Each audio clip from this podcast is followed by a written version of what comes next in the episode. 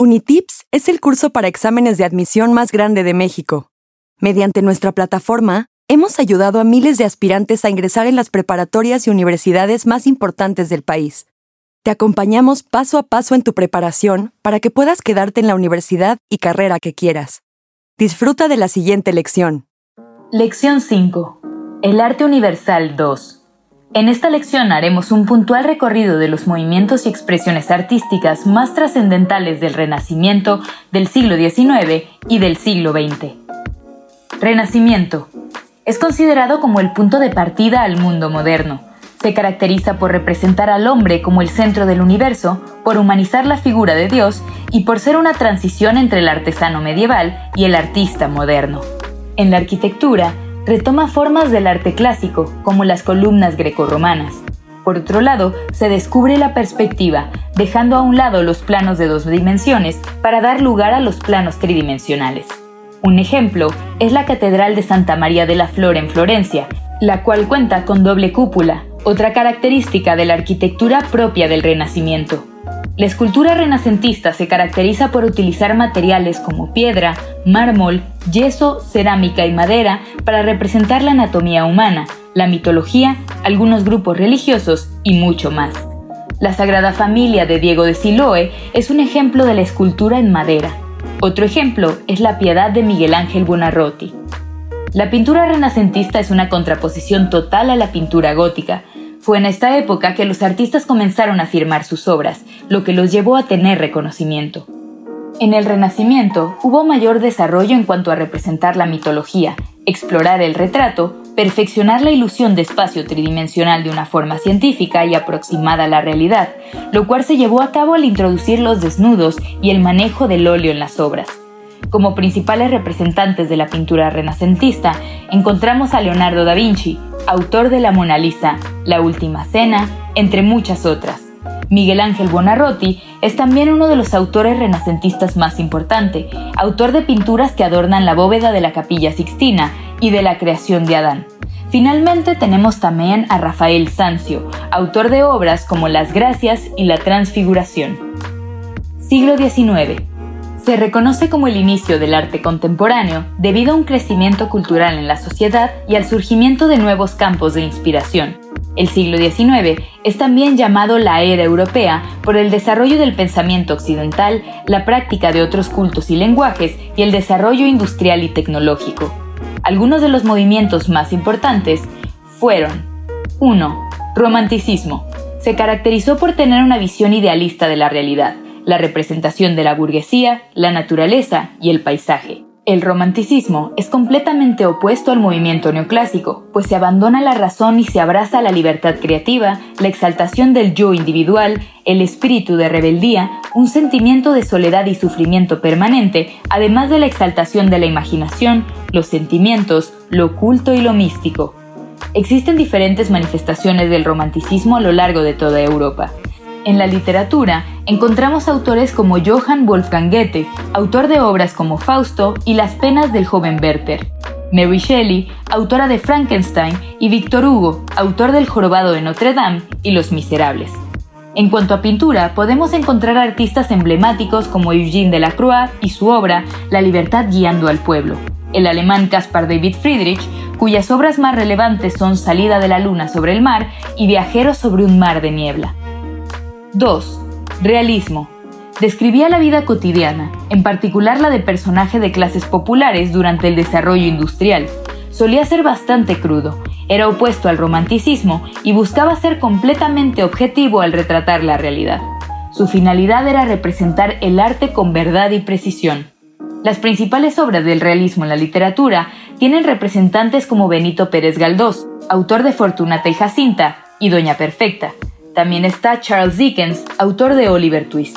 En la pintura podemos encontrar exponentes como Ingres, autor del baño turco, y Millet, autor de las espigadoras.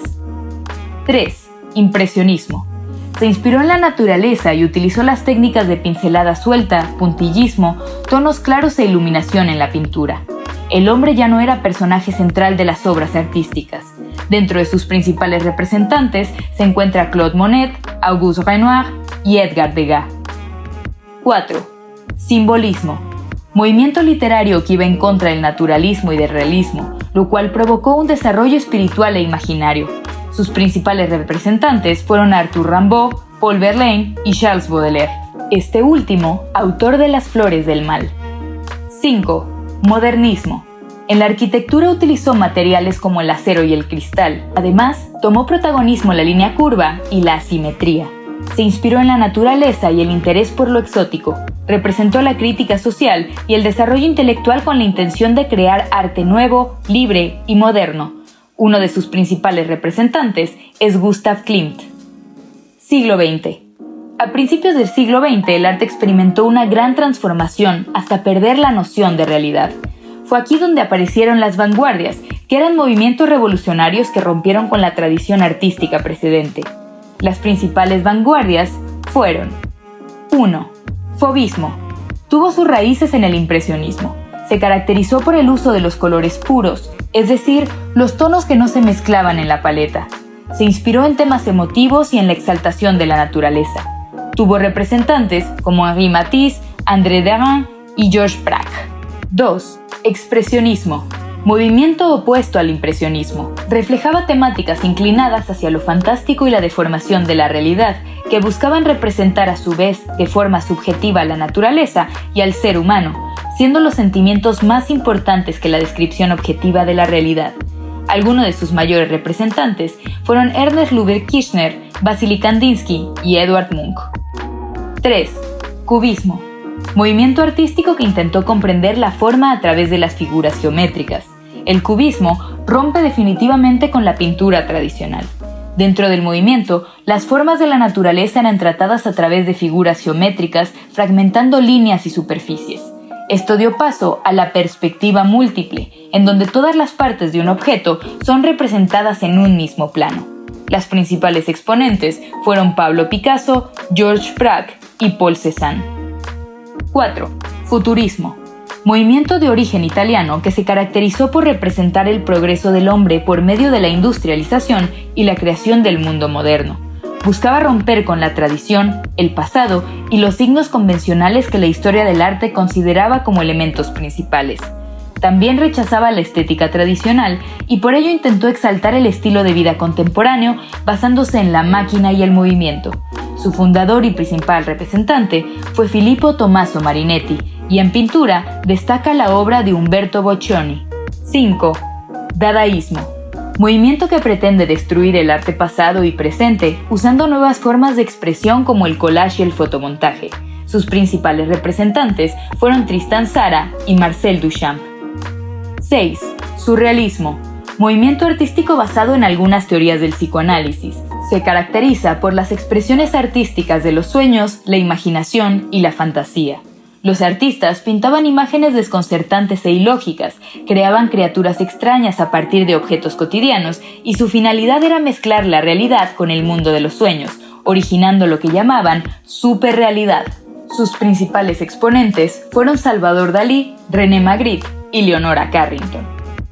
Completa las siguientes frases con la palabra correcta. 1. Él se caracteriza por ser una transición entre el artesano medieval y el artista moderno. 2. Él describe la vida cotidiana de personajes de clases populares. 3. Él va en contra del naturalismo y del realismo por su tendencia espiritual e imaginaria. 4.